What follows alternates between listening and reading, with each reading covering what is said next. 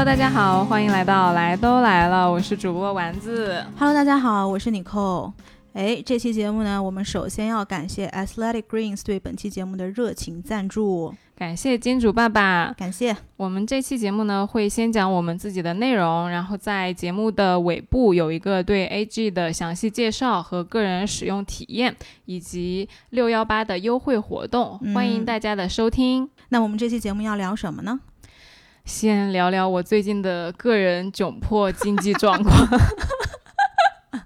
没钱了，真的是没钱了。丸子那天特别好笑，那天他跑到我们家来，然后跟我说，他说：“哎，你你年轻的时候你是怎么花钱的？你有没有那种现金流实在是不够用的时候？”我没有说你年轻的时候，哦我就是说你以前是怎么花钱的。哎呦，你不就这意思吗？你都活到这把岁数了，你总归有点总结吧。然后他跑到我家来问，你说说吧，你最近咋回事儿？哦，我因为我的那个现金流一直是不太流，就是很大，现金流不太流，现金流是冻住的。对那现金流确实是比较少的。嗯完了之后呢，我那天呢特别好笑，就前一天刚看到一个包，觉得诶好看，我要买，然后就把它买了。结果第二天呢，正逢我一个季度的房租交房日，嗯，我的房东在群里跟我说，麻烦把呃下一季度的房租呃交一下，谢谢。嗯，我当时就想，哎，要交房租了吗？然后哎，好像卡里余额不太够啊，嗯然后就嗯，怎么办呢？就就觉得很好笑，就前一天刚刚买一个包，然后后一天就交不上房租了，这种呃断现金流的体验，我还是第一回。最近就是你对这个钱完全就是无意识的一个状态。对没有那种计划和打算的感觉，嗯就我从来我就甚至没有这个 sense，说我最近要交房租了这件事情。你也是心非常大，就是你当时跟我讲这个故事的时候呢，我就非常惊呆，然后我顺着就想到了以前我一个比你对钱更没有概念的朋友，我当时问他，我说你一个月赚多少钱？他说好像也就是每个月十号左右会发两 两万来块，两万块左右。就是这人他上班已经上了五六年了，他都没有办法哦准确的说出他每个月是拿到多少钱的。然后我就听了你俩的故事，我就发现原来这世界上真的有一部分人是对钱毫无概念的。呃是的，嗯我刚上班的时候也是这样的，就不知道自己赚多少钱，然后嗯发多少钱的。嗯就因为我是被问多了，因为经常会有人问说你一个月发多少钱，所以我每次他问的时候，我就去翻我那个工资卡和嗯那个信息，所以问多了我才记住的。嗯，大概问的大概前五次我都是不记得的。对。嗯然后呢，丸子那天就跑到我家来问，然后他就说：“哎，你有没有一个花钱的计划？就是你记账吗？”对的，每个月你在比如说在吃上花多少钱，在呃买东西上花多少钱，或者说呃交通费啊什么的，就是有没有一个大概的比例？嗯。然后，unfortunately，答案是没有。就 that's why 我们是合作伙伴，你知道吗？我们这个播客还能赚着钱吗？两个人谁都搞不明白怎么回事儿。我我记得以前啊，就是刚刚上班的时候，就有那种就是长辈跟你说，他说你要做一个就是你花钱的计划，就国外会有那种说法嘛，就是什么五十三十二十，就是百分之五十你花在必须要花的东西上面，然后百分之三十是你想要的东西上面，百分之二十是你存要存下百分之二十的那部分钱，嗯然后不是还有说法是什么？你每个月的房租不能超过三分之一嘛？就嗯这些东西都是我们所知道的。老话说得好，哎，但是有没有按照这么做？那是真的没有，那是真的没有。那是真的没有。然后，哎，其实也不一定，我都不知道我有没有按照这个做，就是那你看看你上周这个情况，你明显是没有按照这个做，你不需要不知道。我现在告诉你，你没有按照这个做。然后那个丸子就我们俩就在开始聊嘛，然后就说刚刚上班的时候，他就问你是怎么花钱的，然后我我们俩就开始聊我们各自的报复性消费。但是我们虽然都是报复性消费，但是这个报复的方式还是有有一些不一样的。对的，对的。因为我是那种原来学生时代花钱是比较克制的，因为毕竟花爸妈的钱嘛，就没有呃非常放肆。买东西的时候还是会稍微考虑一下性价比啊什么的。然后自从自己工作了，就感觉有一种我终于不用在这些钱上面就是刻意的去留意东西了。对，嗯自从工作之后，我买东西就不看价格了。嗯，就一万以下的东西，只要是我喜欢的都买过来，嗯因为我会觉得说碰到自己喜欢的东西就挺难得的。有时有时候你去逛街，可能逛一个下午都买不到一条裙子，但突然有一天你看到了一条裙子，可能还它还挺贵的，但我觉得说只要我喜欢，我都要买。嗯，如果说我不买的话，我可能过一个星期之后，我还是要把它买下来。嗯嗯，那我的这个报复性消费呢是什么？就是如果有留学经验的朋友应该知道，就是我们上学的时候其实都是拿着爸妈的副卡的。嗯，就当时我读书的时候，其实身上加起来父母的那个副卡、信用卡一共有三张。嗯我们虽然就说在国外大家都说要经常给父母报平安啊，什么每天发发短信、打打电话，但实际上没这个必要。是为什么呢？是因为在美国，你可能每个学期多到几万块钱的学费，然后小到一块九毛九的这个咖啡，其实当你付的时候，你父母国内的这个卡，他手手机上都会收到短信的，所以他只要收到这个短信，就知道你这个人今天还活着。还在但消费。是不好的是什么？就是等于说你做的每一笔消费，其实你都要跟你父母做交代。那我第一份工作，其实因为美国它那个工作签证有一个呃门槛，就是说你每年的这个工资要到五万五美金以上，你才能够有资格办这个 H1B，就是美国的工作签证。嗯然后那个时候我的呃工资是六万美金。六万美金它是怎么收的呢？就是首先你交掉一部分税，然后它每个月会给你两张 paycheck，就是美国是收这个呃支票的，嗯然后一张 paycheck 每每一张 paycheck 到手差不多是可能两两千美金不到一点吧。然后呢，一张 paycheck 会拿去交房租，然后另外一张 paycheck，当我收到第一次收到另外那张 paycheck 的时候。我整个人就像撒了欢的什么玩意儿啊？我本来心里想说野狗，但是心想不太好。为什么要说自己是野狗？就是第一非反应也是野狗。就是撒欢的状态。嗯然后我就跟我那个小伙伴一起跑到这个商场里面，就整个灵魂在呼喊：“老子自由啦！老子的钱可以自己支配啦！老子花钱不用交代啦！”一张 paycheck 两千美金不到，俩小时就出来了，出来就没了。那你是比我爽快的。但其实那个时候也真的就是不懂事儿，嗯，就是你你是觉得那种突如其来的自由是特别特别珍贵的，因为你嗯想我们受制于父母这么多年，是对，然后所以就真的是疯狂买，然后就是在之后工作的很长一段时间都是处于一种报复性消费的状态，以至于我的这个信用卡其实在很长一段时间一直是还那个最低还款。哦。然后美国的最低还款呢，以我当时的信用卡额度来说，差不多每个月是还大概三百美金左右。嗯但是你就会发现，这个信用卡它一辈子还不完，为什么呢？是因为你每个月的利息，它叠加上去都要比你上个月的钱要来的多，就是它那个利息其实是要比三百美金要多的，所以你就是越还越多，越还越多，越还越多，最后就永远还不清楚。那后来咋办？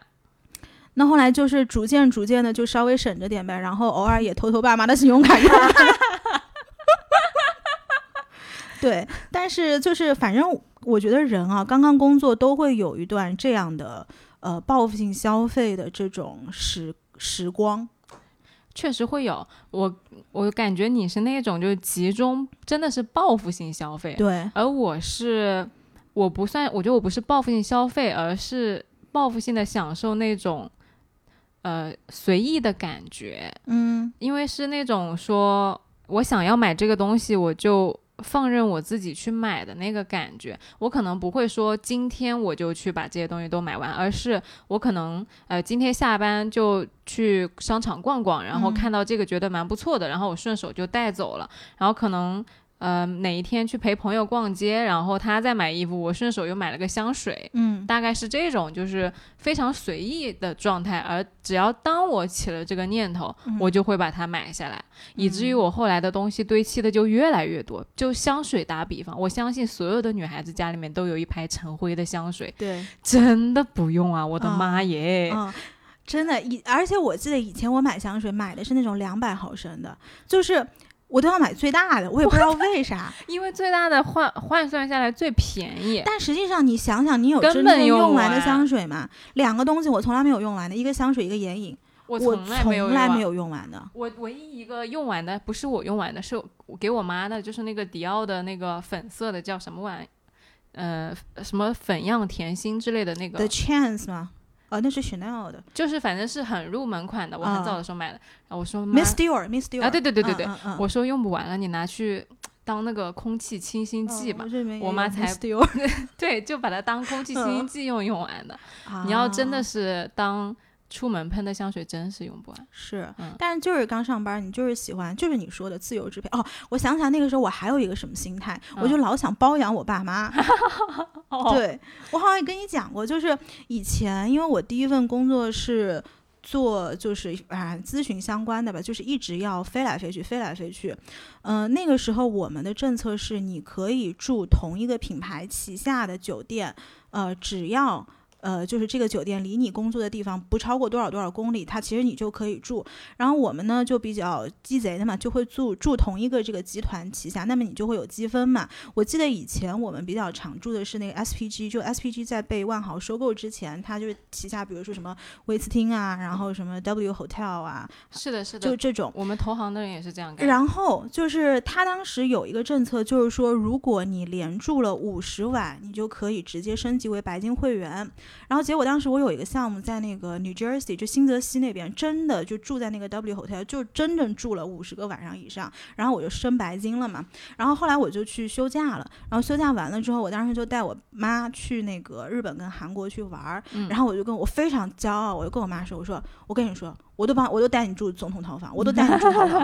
然后我妈就是就是一副那种什么玩意儿，就是她其实也懒得理我，就是当我心做你这个暴发户，就当我做所有报复性消费的时候，我妈她其实都站那儿看，她一句话都不说。嗯，然后呢，妈妈人间清醒。然后当时我就带他那个韩国、日本住的全是就是 SPG 底下，然后反正都能升房，然后环境都是不错的，但是前提是你也要能够支付得起那个标准间的价格、啊，它本身就它贵本，身就贵。嗯但是当时我就装大款，你知道吗？然后我就我说我我带你住这个，嗯然后住完之后，呃，我记得我们当时在那个日本银座，在那个爱马仕买东西嘛，我记得非常清楚。就是当时我买一个丝巾，爱马仕不是会有丝巾扣嘛，然后有一个金扣，一个银扣。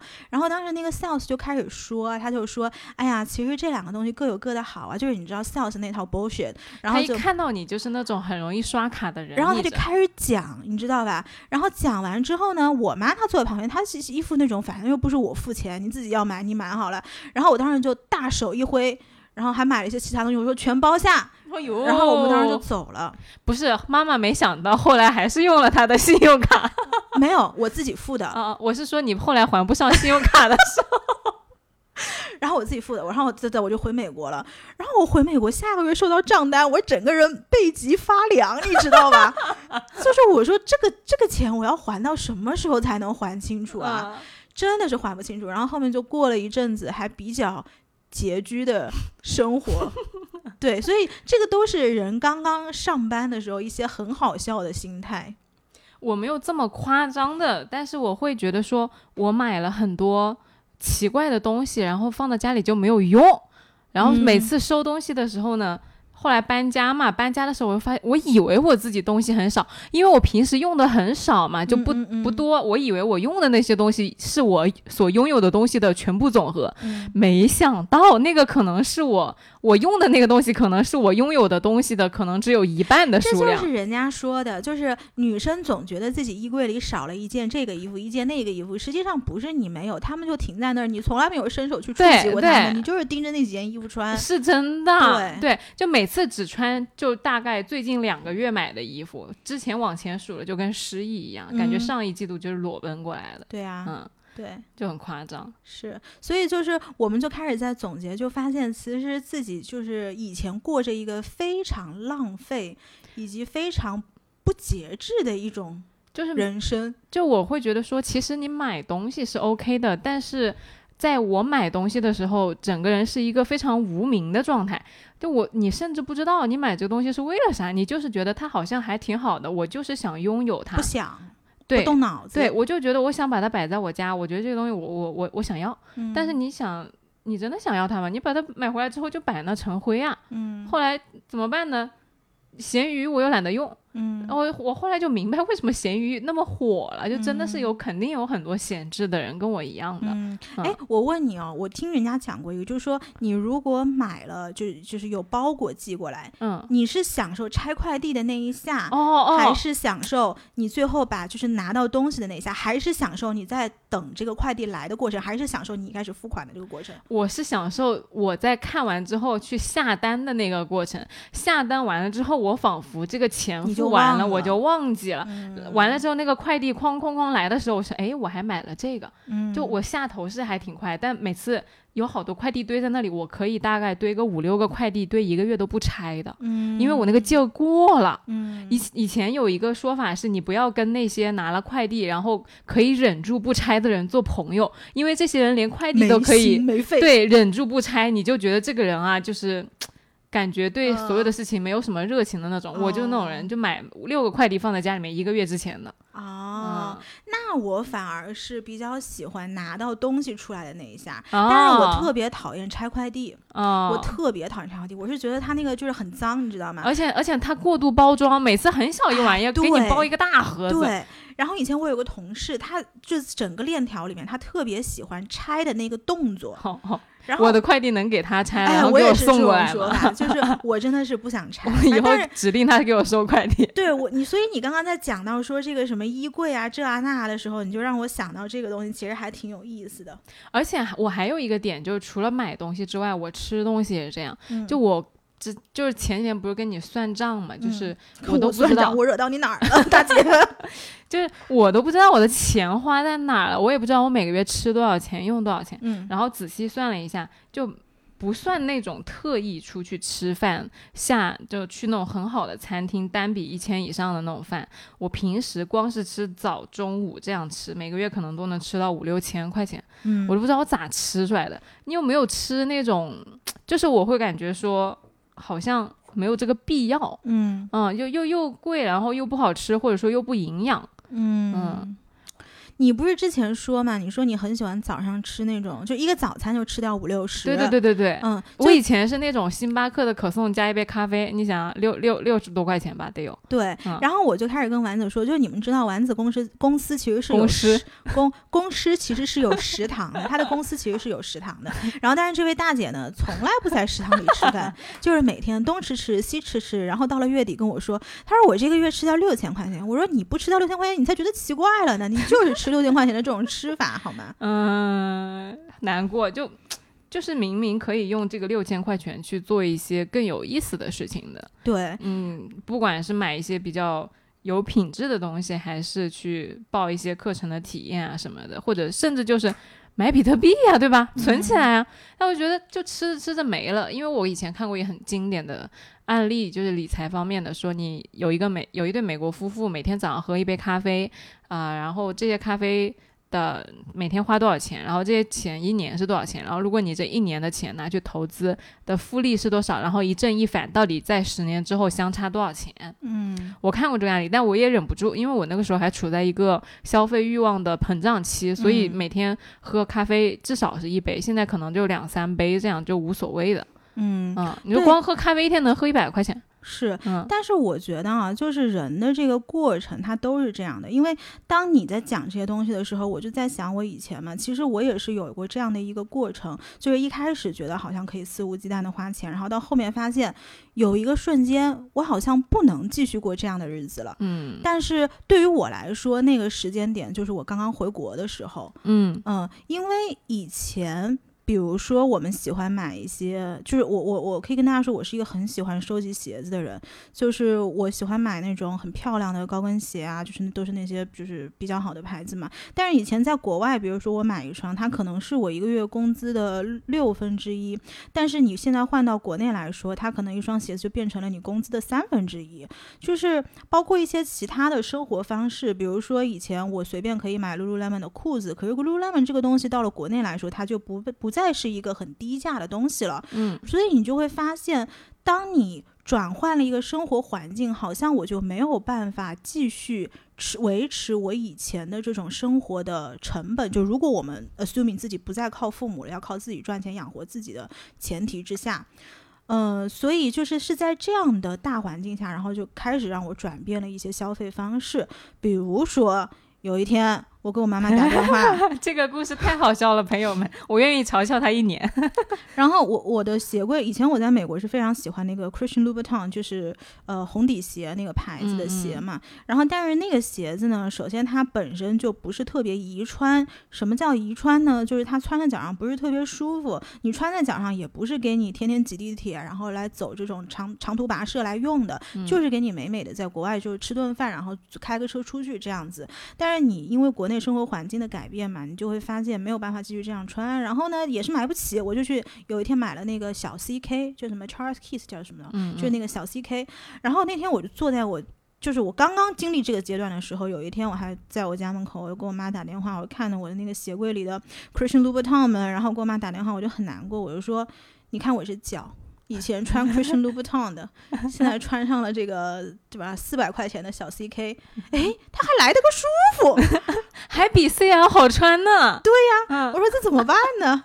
我说，我就我是不是要面对自己的人生了和现实？对，然后我妈就说，她说其实你们总有一天要知道自己能赚多少钱就过多少钱的日子。是，如果你还想要维持以前那个日子，要么你就省钱，你说你去买 Christian Louboutin 没有问题；要么你就多赚钱。就是这两个方式，要么开源，要么节流。对的，就是这样子，就要戳破自己虚幻的那个泡泡。对，所以现在可能对你来说，就是你发现你不能每天早上进去吃那个 croissant 加上呃 coffee，你必须要去开始吃食堂的时候，哎，你今天就录了一期节目。这个就是当年我坐在门口给我妈打电话的 同样的一个疗效。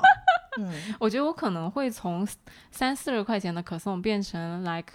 五到十块钱的 Manner 的那个可颂有五到十十五的，然后你就会发现那个可颂不好吃，还没有那个五块钱的酸菜肉包好吃。哎，真的，我给大家推荐一下全家那个酸菜肉包，那个包子是好吃的，我特别喜欢全家的酸菜肉包，而且那个你一去晚就没有了。是啊，酸菜肉包是酸菜肉包，是是是，就那个酸菜肉包的确是还不错。全家那个。咸呃茶叶蛋也很好吃哦，对我以前喜欢吃它的红薯，但它红薯好贵啊，是吗？嗯，一个红薯可能要五到八块钱，但你想红薯多便宜啊？哦，是，对，所以就是考虑一下，明天开始吃那个酸菜肉包。好的，好的，没问题，省起来，省起来。因为我们在梳理了这些。以前花钱的方式的时候，我其实就想说，那现在是不是一个转变的契机？嗯，既然已经就是随心所欲的花花了这么久的钱了，我是不是该就是审视一下自己的生活，然后调整一下自己的状态了？毕竟就现在也快三十了，然后我我也不想让自己有一个每天生活在一些不必要的物品的这样一个状态下面，然后花着不知道。哎，这个金钱流向哪里的这个状态？对，这些钱你花出去，你看不到，你不知道去哪儿。对的，对的。我想对我自己的生活有一个更清晰的掌控感。嗯，就是我我会知道我在做什么，然后我要花多少笔钱呢，有这种感觉，或者说知道我这个月。有哪大概有哪几笔钱需要花出去？有大概这样一个概念，而不是再像以前那样子了。因为以前刚工作的时候，确实是啥负担都没有嘛。那你以后肯定是要为自己和为整个家庭负责的，对父母也好，或者说对将来的呃一些风险也要有一些储备嘛，对吧？嗯，毕竟是成年人了。而且还有一个很明显的转变，就是开始比价和价格敏感了。我觉得原来买东西不看价格哦，一个是因为图自己爽，然后另外一个就是不想让别人和自己都觉得我买不起这个东西，嗯，或就是要面子。对的，对的，就是会感觉一瓶香水一两千块钱我也能买，就是这个感觉。但现在就会觉得我买个一千多块钱的香水干嘛呢？放在那里成灰。我现在特别喜欢用那种特别小支的，哎，不是，就是那种滚珠，嗯。然后可以随身携带，然后没事抹在那个手腕和脖子上的那种，我觉得这个特别方便，而且你你可以挑很多很多个味道。对，而且你会发现你连滚珠都用不完。真的，我们居然曾经买过两百 ml 的香水，真的，我连个滚珠都没有用完，已经买了两三个月了。是，就是你讲到这个，现在过了一个比价的。生活我还有挺多非常鲜活的例子，就是我在上上上期的时候，不是有说到一个我们当时就是去买那个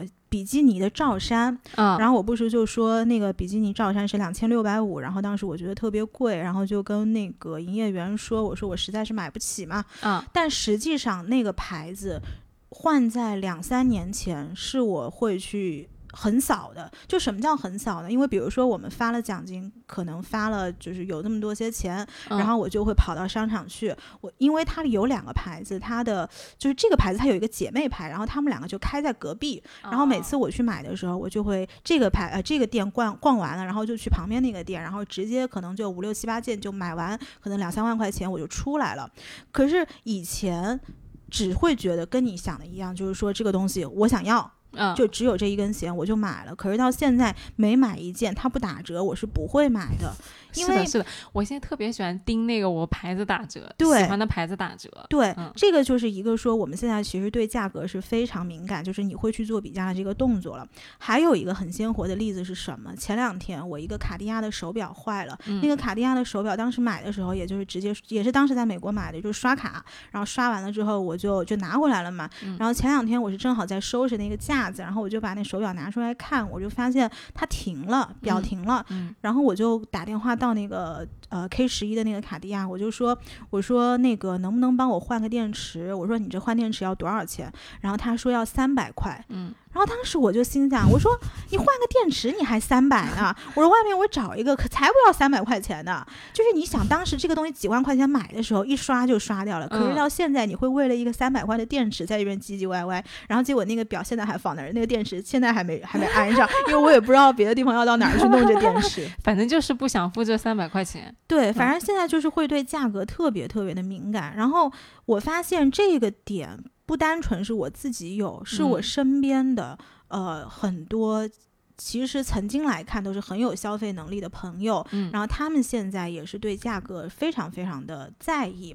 前两天一个朋友跟我说什么呢？他就说你大家都觉得说薇娅跟李佳琦就这些大的直播间，可能我买到的一些东西是非常合算的，嗯的确有一些东西它是最低价的，但是对于某一些护肤品来说，比如说那个什么，呃我就不具体举例了啊，就是比如说有一些一线品牌的万品，一还要投我们呢，他会它不会降价，但是嗯它会送你很多很多很多东小西样，对，对，可是你知道，对于有些人的诉求，他就是直接我这个折扣，我要看到我减掉的钱。那那如果你是这种诉求的话，其实你应该去别的什么什么什么渠道。就有一天，一帮这种人就坐下来，这都是以前在国外刷卡不眨眼的人，嗯，都是买包不眨眼的人，然后坐下来讨论这个东西。然后到那个饭局，我就觉得，嗯，大家是长大了吗？还是脱离父母了？怎么就是同一时间，就是大家都。都是就活得抠抠搜搜的呢。不过 虽然话是这么讲啊，但是我觉得还是挺好的。是真的挺好的，总有一天我们要离开父母，要靠自己过日子，要自己去算计，自己去省钱，自己过自己能够支付的生活。没错，就过嗯自己能够支付的生活，我觉得这个点是。虽然讲出来挺轻松，但可能每个人都需要有一个面对的过程。对，嗯我现在就在面对这个，我每天，嗯，要考虑一下今天的钱要怎么花。对对对。对对，我今天吃啥这个问题。对嗯，而且你不会觉得说，就是你消费掉的部分，呃，很不值当的是，比如说这部分钱你可以去买，对，就是你刚刚讲的投资，比如说或者是配置保险，没错，因为我我邻居呢，原来是一个特别喜欢买包的人。那个时候我就有一个概念，因为我虽然买东西，但我不喜欢买那种名牌包，嗯，就是几万几万的包对我没有什么诱惑力。我买过一个之后，我就觉得说，哦，我大概知道是什么感觉了。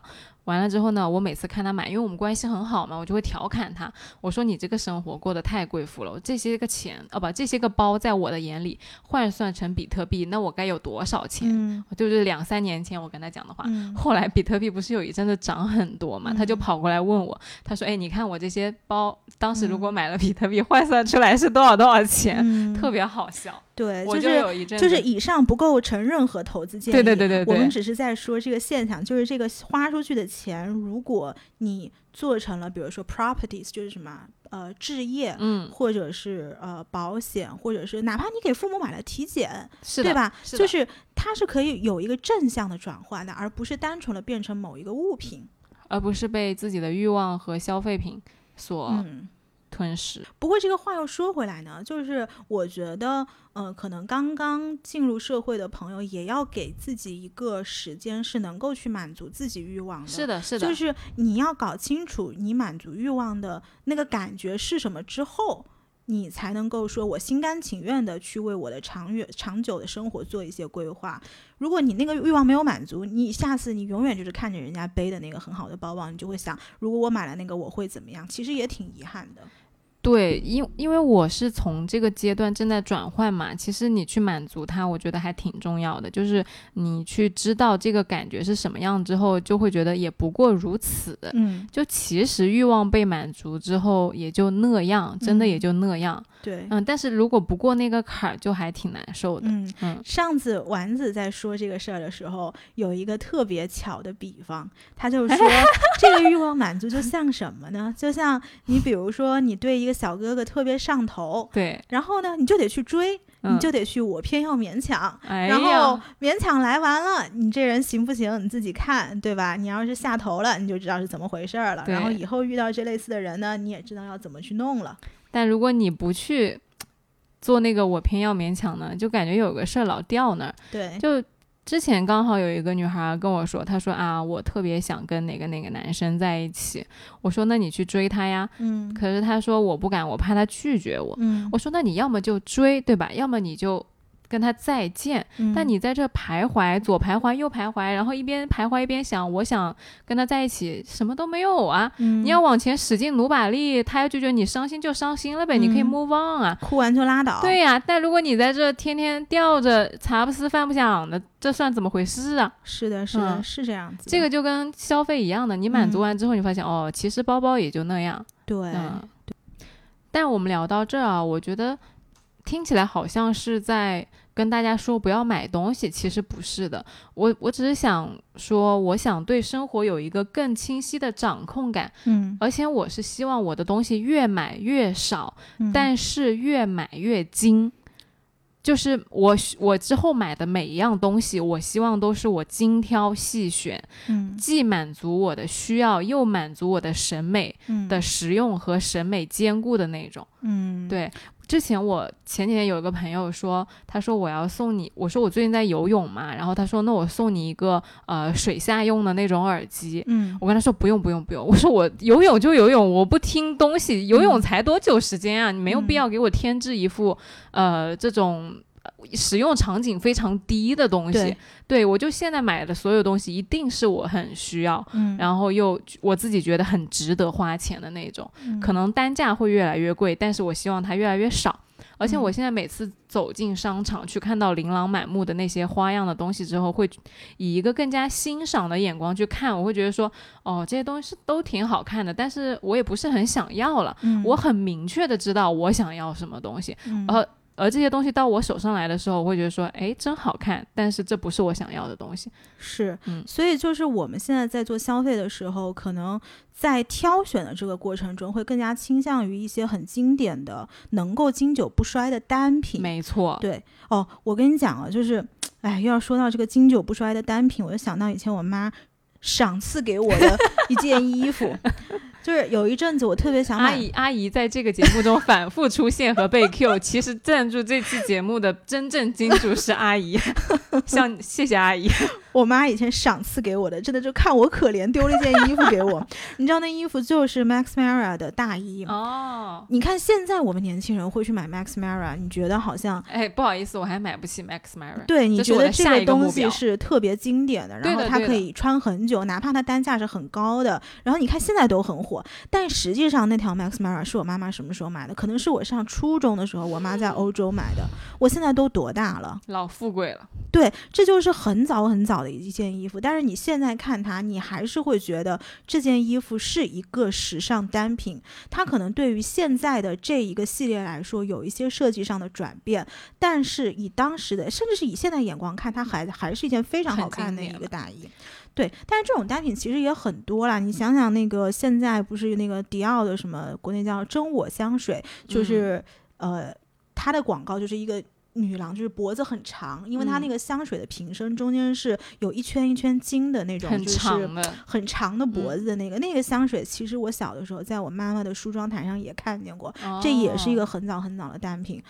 然后上次我们不是还讲过那个《Sex and the City》第三季迪呃 Carrie 背的那个马鞍包嘛，就嗯 Dior 的那个马鞍包，现在不是也在呃各大迪奥商场卖嘛？好像也是一个很很爆的一个呃爆款单品，但实际上那个也是九几年的东西，是所以就是说我们。如果能够有这样的审美，或者是有这样的意识，去挑到这种经久不衰的，呃，单品，并且为它买单的时候，其实是一个很聪明的动作，就是 live smart。没错，这个 live smart，你在跟我说的时候，我就觉得，哎，就很精准又很简洁的表达出了我所向往的那个生活状态。嗯而且你刚刚提到的那个 Max Mara，其实是我之前看到过我喜欢的一个博主，在一两年前做过一个他的他们的广告，而且设计理念就推广的理念就是他请他的妈妈和他来穿同样一件衣服。嗯去做的这样一个推文，然后拍出了不一样的照片和感觉。嗯，他所传达的理念就是一件衣服其实是可以穿越两代人去做一个传承的。是对，所以其实我还挺喜欢的。对说到这个 Live Smart，我就想到我原来的那个化妆品啊，是一抽屉，嗯。就是它散落在那个抽屉里边，有很多各种各样的呃口红或者眼影，或者是那种小小的物件嘛，因为大家都知道女孩子特别喜欢那种奇奇怪怪功能的那种小化妆东西，但是我现在我能把我所有化全妆的东西收纳在一个呃很小的包里边，那个包嗯。大概就是和比两个眼镜盒这么大，嗯嗯，全部收纳，包括呃打底的，然后眼影啊什么的，所有的都用一个，然后用自己最喜欢的，因为买了这么久之后，你知道什么化妆品是最适合你自己的，然后用最熨贴的那个全部收集在一个包里，就很精简。而且那个化妆包呢，到现在已经精简和合适，就是精准到我不能跟人家交换我的化妆品。嗯以前去那小姐妹家过夜，或者是去我邻居那儿玩儿的时候，都会去试用人家的化妆品嘛。对，但我现在已经就是精确和精准到我知道我要用什么颜色的粉底，然后用什么颜色的眼影和高光。就我特别喜欢毛戈平那一套高光阴影和修容，嗯太合适我这个脸型了。然后而而且我很喜欢看那个唐毅老师的化妆视频，他是给那个章子怡化妆的。嗯他看他的那个化妆视频，我觉得特别减压，嗯因为他会把化妆讲成一件非常精细的事情。可能很多人都觉得画个眉毛不就是要么你就弯弯的，要么就横过来嘛。但是他会讲解每一个眉形，它背后是怎么画出来的，或者说。一个妆容其实并不是要，比如说把眼睛使劲的画大，然后把阴影使劲的弄深，而是要一个整体的呃和谐的效果。嗯所以在看完他的视频之后，我会发现，哎，其实化妆是一件非常精准的事，而嗯你去挑选挑选化妆品本身也是一个慢慢的去研究你的个人风格和合适的状态的这样一个过程。嗯就如果说化妆尚且是一件你需要去探索和研究风格的事情，那么其实同理穿衣服，同理你的生活用品，你用的香水呀、味道啊，甚至乃至就是你收拾房间呀，以怎样一个面目去迎接工作状态啊什么的，都是有个人风格的。对，在工作中去和人沟通，你是比较强势的，比较呃简洁明了的，还是说比较亲和的，嗯比较喜欢把一件事情从头到尾全部讲完的？其实都是需要去研究和磨合的。我觉得可能刚开始我们在工作的时候会尝试各种各样的风格，因为年轻人你不知道什么样合适嘛。嗯那么在可能研究过。一段时间之后，我觉得在每一件事情上面，可能我们多多少少都会找到最适合自己的那个状态。嗯嗯，包括我邻居特别喜欢跟我说的，就是逛街的时候说，哎，你看，你看这件衣服，哎，是你的，哎，你把它买下来吧。就他现在已经对我了解到，清晰的能分辨我喜欢什么样的衣服了，所以就我的个人风格是非常明显的。嗯嗯就是你说到的刚刚这个呃化妆品啊，包括你的穿衣风格逐渐明显的这样的一个过程，其实都是我们生活逐渐了解自己之后，然后越来越精细化的去管理自己的生活，然后不用抓瞎，像你一下能够买很多东西的一个状态。你知道我以前吃这个保健品是怎么吃的吗？哦，我不用看我都知道你是怎么吃的，我不用问你，你们大家啊，你们是没有看到你扣这个桌上子啊，对，好多就奇奇怪怪，我都不认得是什么的东西。我经常在他们家录节目录饿的时候，我就抓他们家东西吃。完了之后，他有一天他说：“哎，你知道这是什么东西吗？你就乱吃。”上面写着日文。他那次抓到的是什么呢？是酵素。然后他跟我说他饿了，然后他就在桌上抓了一把那酵素，上面写着日文，他也不知道是什么。人家是。跟水一起吞的，他嘎嘣嚼了，然后他就往底下吞，然后他就说：“我知道你桌上东西肯定吃不死，我肯定是好东西。”就是我以前吃保健品，大概从二十几岁的时候，我就有那种七天的那种小盒，嗯，然后呢，我会买很多那种一一罐一罐的，然后把那个一罐里面的一片一片小药片放在那个小盒里边。小药片有什么呢？有维生素 A、维生素 B。C D E K，我的妈耶！还有以前就是 G N C 很流行的那个葡萄籽油，还有鱼油。有辅酶 Q10，这个都是我以前会单独吃的单品，这个是补剂。然后是如果是那种阻断热量的，大家都知道非常有名的那些日本的阻断呃阻断热热量的品牌，然后他们也会有那种一小包一小一小包的那种呃算是补剂吧。然后呢还会有比如说你吃过的酵素，以前我还吃过那种就是防止你的油会吸收的那些东西。反正以前我吃很多很多很多很多，但是你要说这些东东西真的吃进去费不费事儿？非常费事儿。每天我在那儿吞药片都不知道吞多久，而且我会觉得很困惑，就你不会有那种哎，今天我吃了这个吗？今天我吃了那个吗？我漏了吗？就这种感觉。会的呀，会的呀。这就是为什么我每天走到哪儿，我身上都会带着那个小药盒那一排东西，就是因为我每周的周日晚上我就会把它分好，但依旧是非常麻烦。会忘记，而且会就有一种很费劲的感觉，因为我有那种朋友特别喜欢熬夜，然后他熬夜就吃那种护肝片，你知道？对。然后一吃护肝片完了之后，我们其他的朋友就会说他就是这一大把药，真的是一大把药，这个三片那个三片，然后混在一起，你就感觉你是晚期了还是咋的？就是那种。干嘛把自己搞成这样？嗯，是。但是当我真正在接触到这个 A G 这个品牌之后，我就觉得特别方便。可以跟大家介绍一下，这个 A G 是什么呢？它就是一种绿色的粉末。它是全方位的营养补剂，然后里面总共是有七十五种这个营养成分，它完全是可以满足人体每天所需要的营养。就我们吃了这个东西之后啊，我就没有再吃过别的那些就是药片们了。就他们这些药片基本上已经从我的生活中淡出了。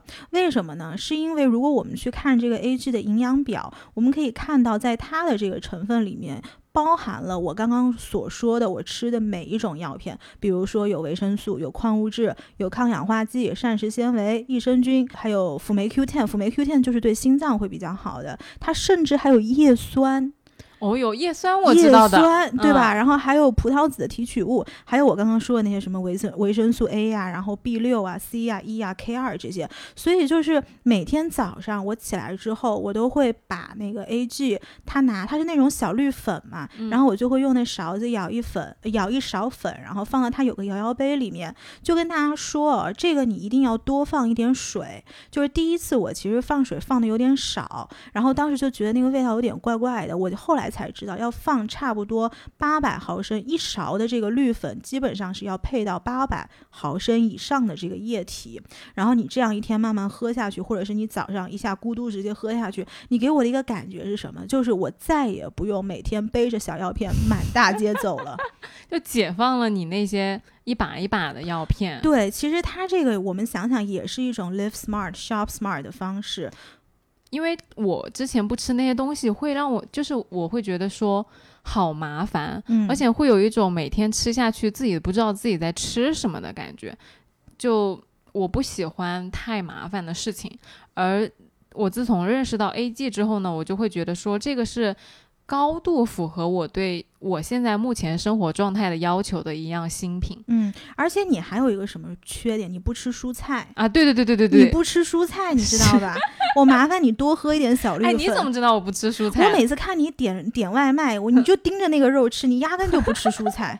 然后不是大家会，比如说我们出去吃拉面，你可能会点一碟，把旁边的那个小蔬菜放那儿，他不的，每次都是炸鸡。对，所以你还有的溏心蛋，对你的这个蔬菜的这个呃养分从哪儿去摄取？麻烦你早上多喝一点 AG。哎，真的，我是每次咬那个 AG，我会冒一点点出来的，因为我是觉得我这些东西不太够量的，嗯而且我可能最近哦运动有点少，就是我会很明显的感觉到，我自从呃工作之后的前两年和后两年的明显对比，我的体重体重增加了。嗯这个就是因为我一直都不是那种运动型人，嗯所以我原来是保持在一个比较匀称的一百斤左右的状态。嗯，但现在可能就到了一百六到一百零一百零六 到一百零八之间，吓死我了吓了。死我了！嗯，是就你不运动，真的就瘦不下来了。对也如果不节食，就完全稳定在这个状态。其实我能感觉得到，就是新陈代谢越来越慢了。嗯，而且而且你会有便秘的问题。哎，对，呃，确实就是这样子。嗯而且就是有，哎呀，这个说起来有点尴尬，而且会觉得自己的身体越来越重了。是的，而且那个就整个肩颈啊什么的就不那么灵活了，是嗯真的，就嗯好困扰啊。对这个就是一方面，我最近就开始有意识的去让自己运动，或者说嗯强迫自己运动；另外一方面，我也就是开始喝 AG 这个粉，就会觉得说让自己补充多一点的元素来保持自己的健康，因为我每天早上起来。的时候呢，其实我是起得很晚的，嗯我每天出门的那个时间是卡得很紧的，嗯所以就会有一点仓促。但是自从开始喝 AG 之后呢，我会有一种每天早上的一个很明显的仪式感。嗯我去冲一杯 AG，然后把它喝下去的时候，就会觉得说我今天一整天的开启都是从一个健康的状态开始的。嗯我的身体已经准备好去接受这一整天的营养和能量了，嗯。大概是这样一个状态。嗯，就是我的一个体感，其实比较明显的是什么？就是它会让身体更加通畅。因为其实我以前是有一点点便秘的困扰的，嗯但是自从喝了这个 AG 之后，就首先这是一个非常即时的反应，嗯就是我变得更加通畅了。但这种通畅不是像就是泻药那种，你可能会觉得肚子疼啊或者怎么样，就你能明显感觉到它是一个非常，因为对你的身体产生了良性的效果，所以你是一个自然排出的一个状况。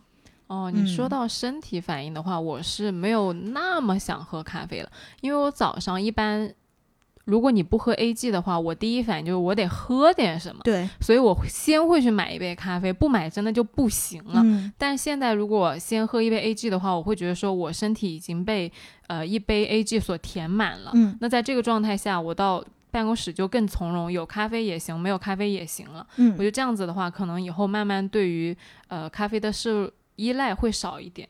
那就是最后给大家介绍一下这次 AG 给来都来了的听众提供的六幺八的优惠方式。呃，这一次我们其实主推的是 AG 的这个欢迎礼盒，它包含的是什么呢？就包含了一个三十天装的产品，就是我们讲的刚刚那个绿色的粉，然后有一个陶瓷罐。哎，这个陶瓷罐我本人是特别喜欢，我觉得它很有质感。就是大家拿到那个粉之后，可以把粉倒到陶瓷罐里里面，然后每天拿它那个配置的配的那个陶瓷的勺子，嗯舀一勺出来，然后可以放到欢迎礼盒里面，还有一个摇摇杯，就放到这个杯子里面，然后你摇摇摇摇摇完之后就可以往下喝了。那这个欢迎礼盒日常价是七百五十八元，从今天节目上线开始呢，你们可以去天猫的这个客服，然后给他回复“来都来了”，你会收到一个我们来都来了听众专属的优惠券，然后用这个优惠券去购买产品呢，它券后的价格是六百四十八元。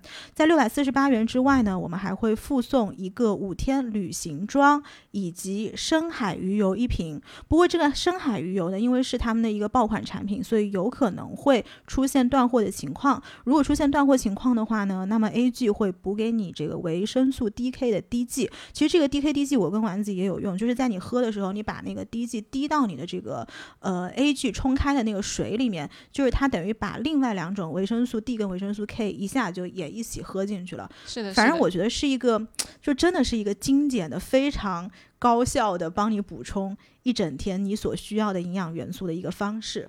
所以大家可以关注一下我们这次的这个优惠产品。那今天的节目呢就到此结束啦，欢迎大家在各大平台，喜马拉雅、小宇宙、Podcast 等平台去收听我们的节目，来留言区找我们玩儿。嗯，那今天就到这边喽，拜拜，拜拜。